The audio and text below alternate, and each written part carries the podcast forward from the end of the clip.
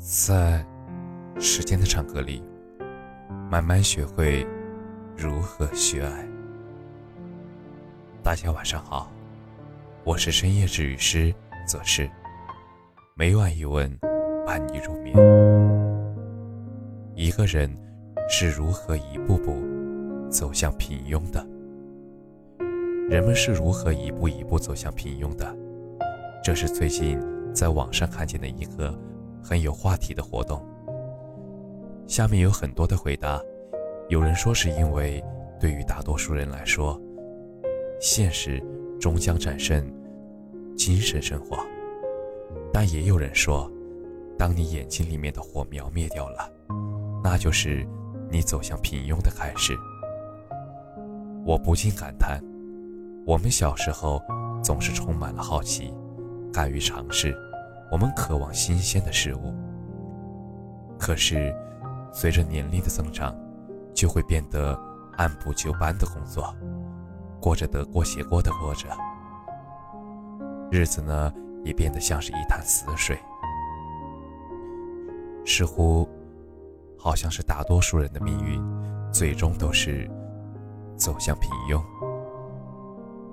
我想了很久，有一些有趣的想法。想分享给你听一下。其实，我觉得低欲望是让一个人走向平庸的推手。这几年啊，“佛系”这个词语渐渐流行，没关系，都可以，都行，是很多人常常挂在嘴边的话。他们佛系的恋爱，佛系的生活，佛系的工作。他们上班摸鱼，下班后。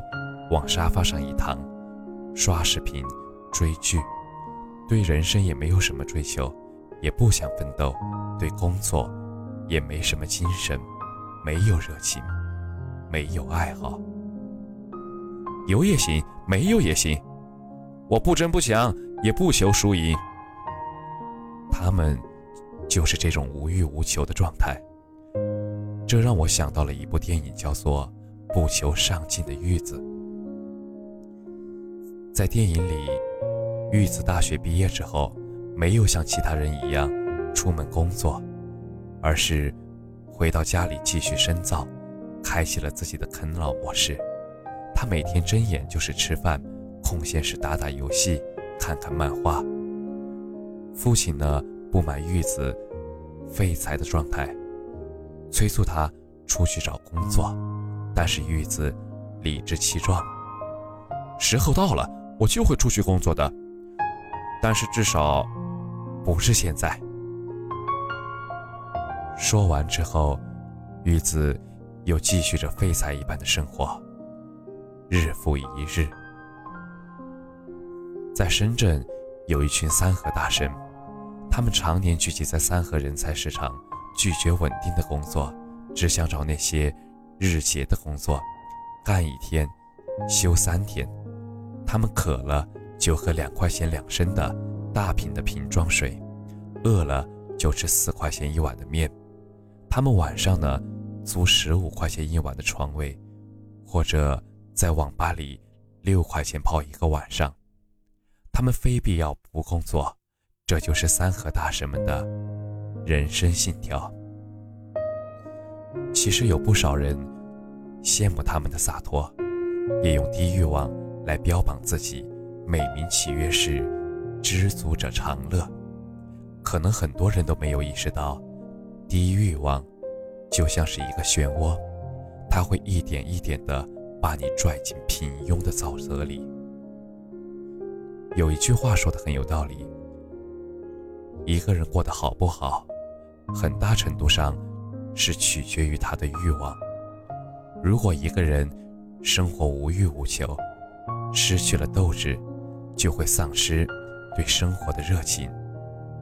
时间久了，就会变得每天都是得过且过。本来争取更多的机会，却逐渐慢慢的被埋没在了平庸之中。生活呢，也再也激不起任何的浪花。你身边有没有这样的人呢？每天都嚷嚷着说要减肥，运动装备都买齐了，但是几个月之后。却依然没有进展。手机里下载了很多学习的 APP，打算用碎片时间好好补一下英语。可是，一段时间之后，也没有记住几个单词。他们每天说着要坚持阅读，却每天刷视频，刷到了凌晨。他们晚上躺在床上的时候，思考了千万条的道路，但是早上睁开眼睛，还是走向了原来的路。其实，这是目前很多人的真实写照。在网上看到过一句名言：“只想不做的人，只会产生思想垃圾。”成功是一把梯子，双手插在口袋里的人，是永远爬不上去的。曾经呢，有一个网络热词“空想家”，它是指很多人想法虽然多，但是却没有真正的去落实去做过。年轻的时候，很多人都曾有过一些美好的想法，比如说读书、减肥、运动、创业，等等等等。他们都希望能够成为那个更好的自己。可是，真正能够下定决心，按照制定的计划去做的人，少之又少。大多数人经过短暂的空想之后，总会找各种各样的理由。来逃避努力，那些想了太多、做的太少的人，就这样不自如的滑入了平庸。在网上呢，曾经有一个人分享过自己的经历。大学毕业之后，他想出国深造，可是转念一想，出国会面临各种各样的困难，将来呀也未必过得会更好，于是。他放弃了留学的计划。读研的时候，他自认为成绩还不错，就算不用发三五篇论文，也能够顺利毕业。努力搞科研有什么用呢？找工作的时候，他顶着名校的光环，可以找到一份体面的工作。面试何必特别做功课呢？他一次又一次的妥协和退让，看起来。没有造成多么严重的后果，但是后来啊，他发现原来在同一赛道的同学，早已经把他甩得老远了，平庸二字也离他越来越近了。其实，凡事降低标准，人生也会越过越低配。当退而求其次成为一种惯性。你越来越舒适，真正的目标也离你越来越远。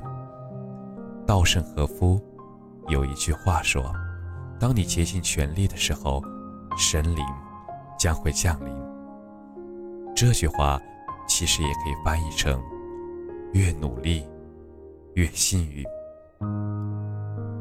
轻易的向低标准妥协，其实很难突破人生的困境，因为。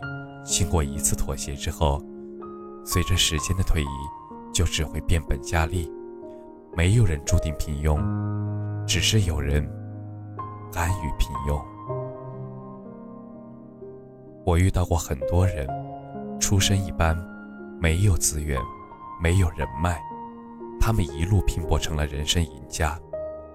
也见过很多人，只想着轻松度日，得过且过，然后在。中年危机面前，彷徨失措。其实想起滴滴出行的总裁柳青，在年会上说的一段话，颇有感触。他说：“尽管成长的路上注定一路崎岖，我们还是要坚持，我们还是要战斗。与其停在看似舒适、安逸，实则磨灭斗志的原地。”不如去看看那些看似危险，却是属于我们真正的未来的地方。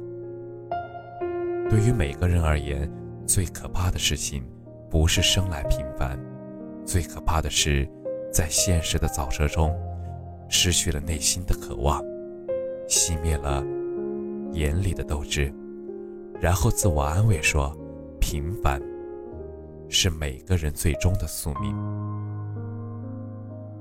我一直很喜欢北野武说的：“虽然辛苦，但是我还是会选择那种滚烫的人生。”